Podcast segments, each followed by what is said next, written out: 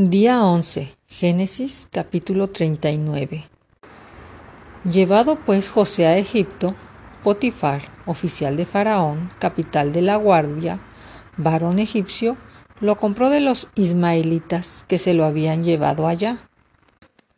Mas Jehová estaba con José, y fue varón próspero, y estaba en, en la casa de su amo el egipcio, y vio su amo que Jehová estaba con él, y que todo lo que él hacía, Jehová lo hacía prosperar en su mano.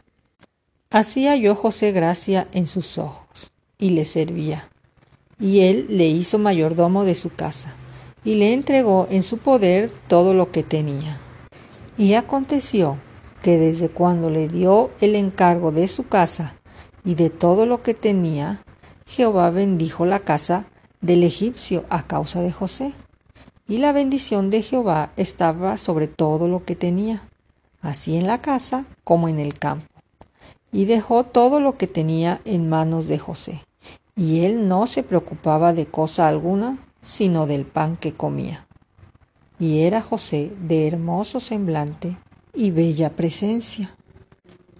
Aconteció después de esto que la mujer de su amo puso sus ojos en José y dijo, duerme conmigo. Y él no quiso.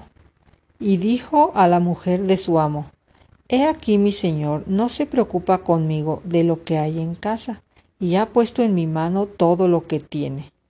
No hay otro mayor que yo en esta casa, y ninguna cosa me ha reservado sino a ti.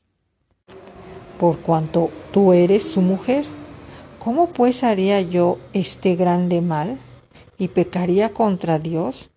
Hablando ella a José cada día y no escuchándola a él para acostarse al lado de ella, para estar con ella. Aconteció que entró él un día en la casa para hacer su oficio, y no había nadie de los de la casa allí. Y ella lo asió por la ropa, diciendo, duerme conmigo. Entonces él dejó su ropa en las manos de ella y huyó y salió. Cuando vio ella que le había dejado su ropa en sus manos y había huido fuera, llamó a los de su casa y les habló diciendo, mirad, nos ha traído un hebreo para que hiciese burla de nosotros. Vino él a mí para dormir conmigo, y yo di grandes voces, y viendo que yo alzaba la voz y gritaba, dejó junto a mí su ropa y huyó y salió. Y ella puso junto a sí la ropa de José hasta que vino su señor a su casa. Entonces le habló ella las mismas palabras diciendo, El siervo hebreo que nos trajiste vino a mí para deshonrarme. Y cuando yo alcé mi voz y grité, él dejó su ropa junto a mí y huyó fuera.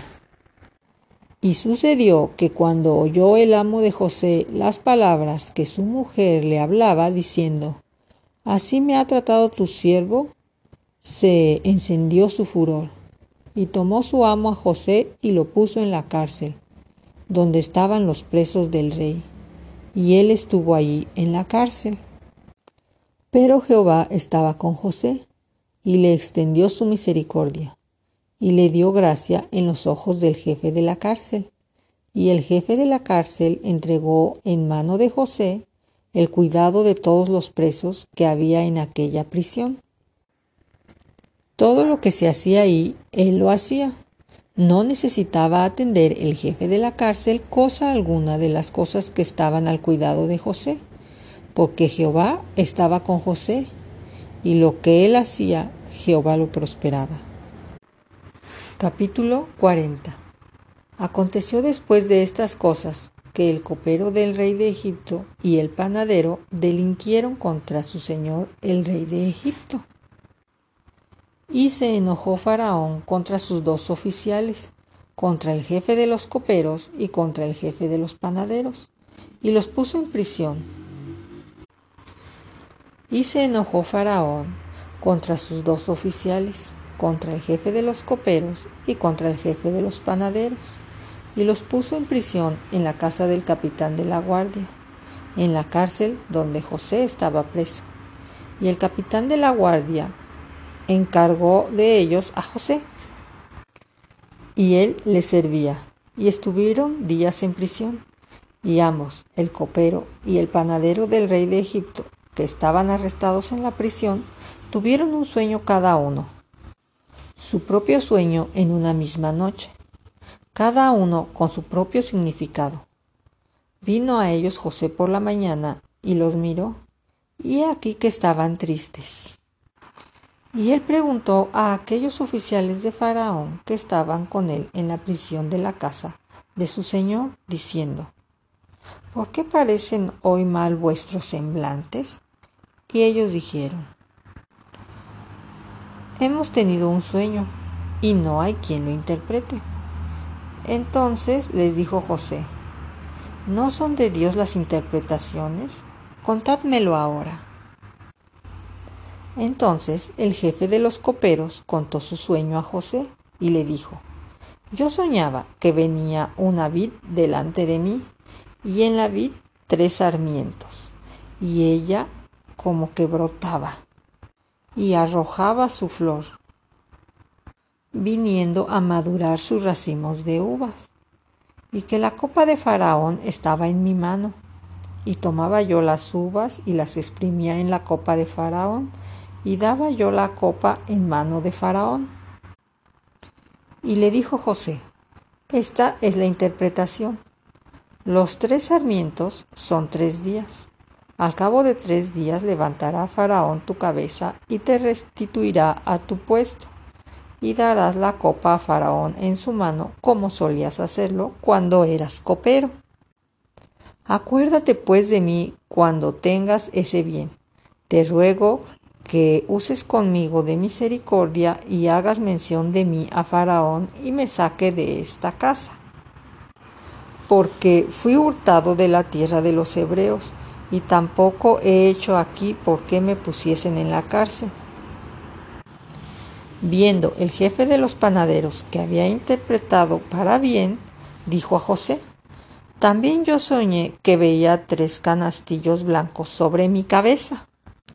En el canastillo más alto había toda clase de manjares de pastelería para Faraón, y las aves lo comían del canastillo de sobre mi cabeza.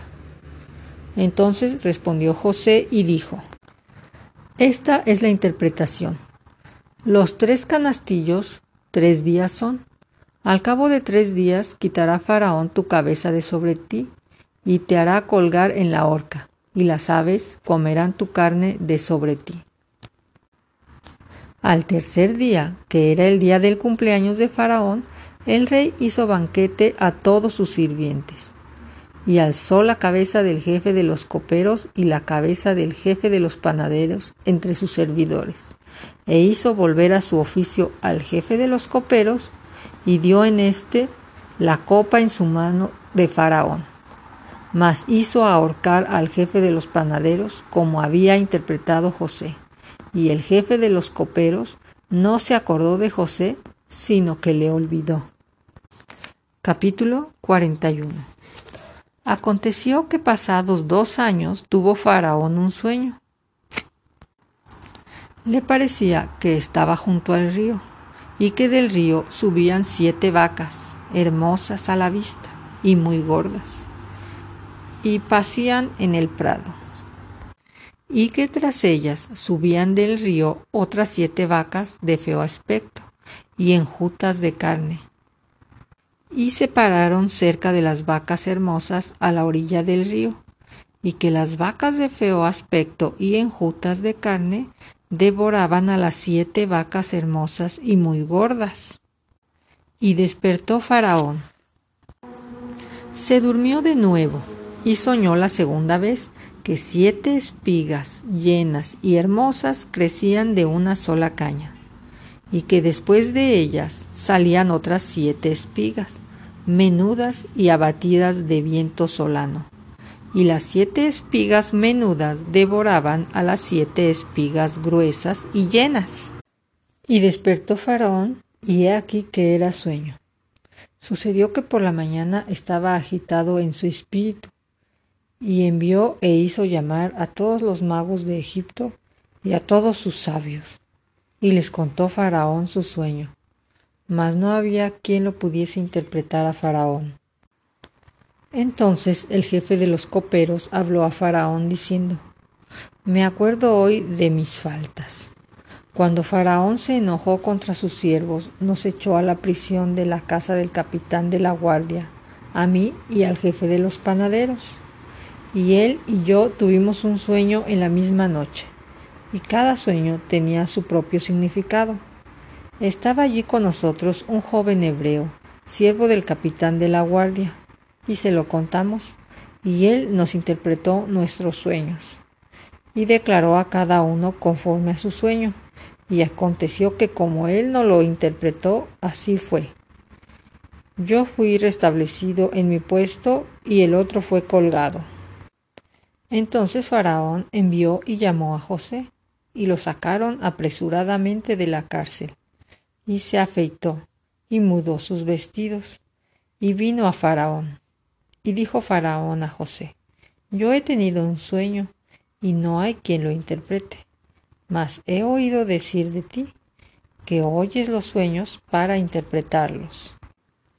Respondió José a Faraón diciendo, No está en mí, Dios será el que dé respuesta propicia a Faraón. Entonces Faraón dijo a José, En mi sueño parecía que estaba a la orilla del río, y que del río subían siete vacas de gruesas carnes y hermosa apariencia, que pasían en el prado, y que otras siete vacas subían después de ellas, flacas y de muy feo aspecto, tan extenuadas que no he visto otras semejantes en fealdad en toda la tierra de Egipto. Y las vacas flacas y feas devoraban a las siete primeras vacas gordas, y éstas entraban en sus entrañas, mas no se conocía que hubiesen entrado porque la apariencia de las flacas era aún mala, como al principio, y yo desperté. Vi también soñando que siete espigas crecían en una misma caña, llenas y hermosas, y que otras siete espigas menudas, marchitas, abatidas del viento solano, crecían después de ellas, y las espigas menudas devoraban a las siete espigas hermosas y lo he dicho a los magos, mas no hay quien me lo interprete. Entonces respondió José a Faraón, el sueño de Faraón es uno mismo. Dios ha mostrado a Faraón lo que va a hacer. Las siete vacas hermosas siete años son, y las espigas hermosas son siete años. El sueño es uno mismo. También las siete vacas flacas y feas que subían tras ellas son siete años, y las siete espigas menudas y marchitas del viento solano, siete años serán de hombre. Esto es lo que respondo a Faraón. Lo que Dios va a hacer lo ha mostrado a Faraón. He aquí vienen siete años de gran abundancia en toda la tierra de Egipto, y tras ellos seguirán siete años de hambre y toda la abundancia será olvidada en la tierra de Egipto, y el hambre consumirá la tierra. Y aquella abundancia no se echará de ver a causa del hambre siguiente, la cual será gravísima. Y el suceder el sueño a Faraón dos veces significa que la cosa es firme de parte de Dios y que Dios se apresura a hacerla. Por lo tanto, Provéase ahora Faraón de un varón prudente y sabio, y ponga sobre la tierra de Egipto. Haga esto Faraón, y ponga gobernadores sobre el país, y quinte la tierra de Egipto en estos siete años de abundancia, y junten todos la provisión de estos buenos años que vienen, y recojan el trigo bajo la mano de Faraón para mantenimiento de las ciudades, y guárdenlo y esté aquella provisión en depósitos para el país para los siete años de hambre que habrá en la tierra de Egipto, y el país no perecerá de hambre.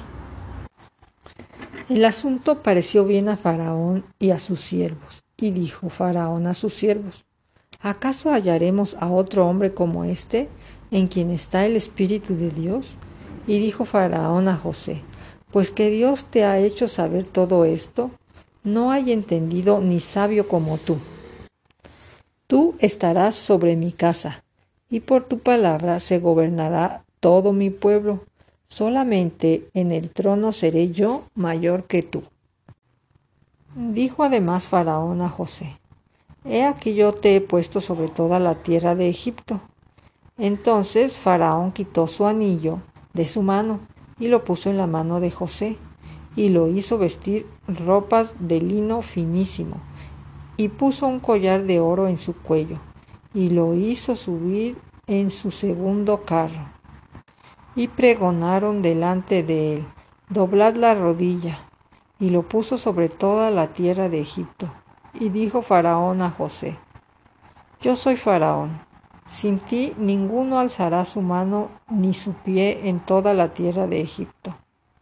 Y llamó Faraón el nombre de José Safanat Panea, y le dio por mujer a Asenat, hija de Potifera, sacerdote de On. Y salió José por toda la tierra de Egipto. Era José de edad de treinta años cuando fue presentado delante de Faraón, rey de Egipto. Y salió José delante de Faraón y recorrió toda la tierra de Egipto. En aquellos siete años de abundancia, la tierra produjo a montones.